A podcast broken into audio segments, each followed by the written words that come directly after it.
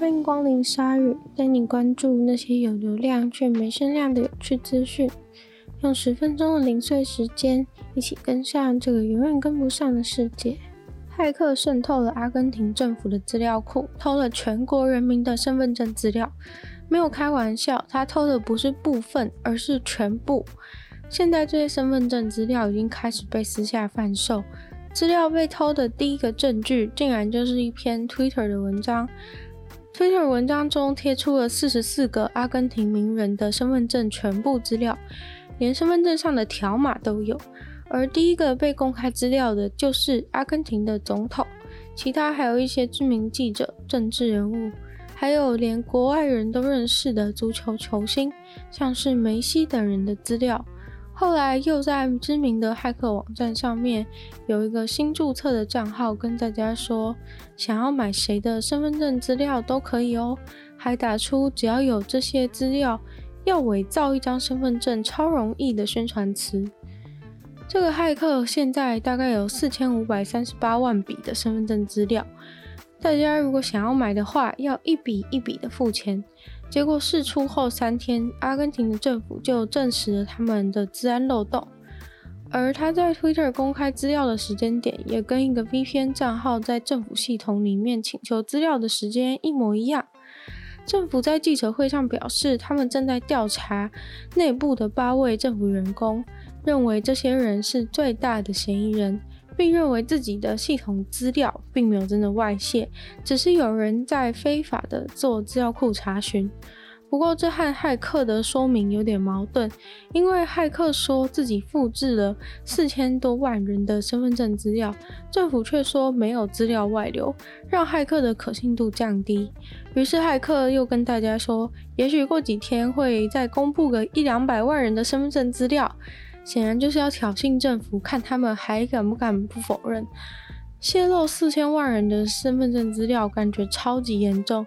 但是呢，这只是阿根廷历史上第二严重的泄露事件。他们认为最严重的是二零一七和二零一九的骇客事件。把一大堆阿根廷的政治人物和阿根廷的警察的资料全部外泄。不过我不是很懂的是，为什么这个比全国人民的身份证还要严重？有人可以告诉我吗？位于加勒比海大西洋边界上的岛国巴贝多选出了他们的第一个总统。其实这位当选的总统从二零一八年之后就是他们国家的总督。不过，就在他们从英国独立的五十五年纪念日之时，他们决定转为共和，把作为国家元首的伊丽莎白女王移除，转为共和。对巴贝多而言是个非常重要的转变，因为移除英国女王这个元首，他们才终于脱离殖民的过去。其实，关于这个宪政上的改变，从一九九八年就已经萌芽。这次的总统大选也是他们努力改革之后乐见的结果，所以投票的时候，相信很多人都觉得很感动的见证这历史性的一刻。巴贝多这个国家拥有二十八万五千的人口，算是加勒比海岛国当中比较人口密集、比较繁荣的地方。曾经是很依赖蔗糖的出口，现在则是多元化的投入，像是观光或是金融业。巴贝多也不是第一个脱离英国殖民遗毒、移除女王的国家。盖亚纳在一九七零的时候就转成了共和，当时他们才从英国独立四年而已。千里达及托巴哥则是在一九七六年转成共和，多米尼加则是在一九七八年左右。要从旧时代的阴影中走出来，对每个国家来说都不容易。祝他们共和顺利。哥伦布发现新大陆的故事，威风地写下历史的新篇章。不过，最近的考古研究却发现，北欧人早就来过了。他们当时找到了新大陆，就是北美洲的加拿大。一个考古研究指出，北欧人到美洲去的时候，最早可以追溯到一零二一年。早在一千两百年的时候，冰岛作家就写下了关于一个去 Vinland 的地方冒险的事情。这个冒险其实早就发生在两百年前。他们在加拿大挖到了属于北欧人的文物，还有带着他们飘过来的木头。于是考古界现在普遍都认同，北欧那边的人在西元一千年的时候就来到了北美洲，在当地住了三到十年，建立了一个冒险用的基地，方便他们可以往南边去探险。不过冒险完了之后，他们就走了。一块碳经过放射性碳定年之后，判断出是在九七五年到一零二零年间。为了更确定到底是什么时候，考古学家们就想要找到当时太阳风暴辐射轰炸大气层的证据。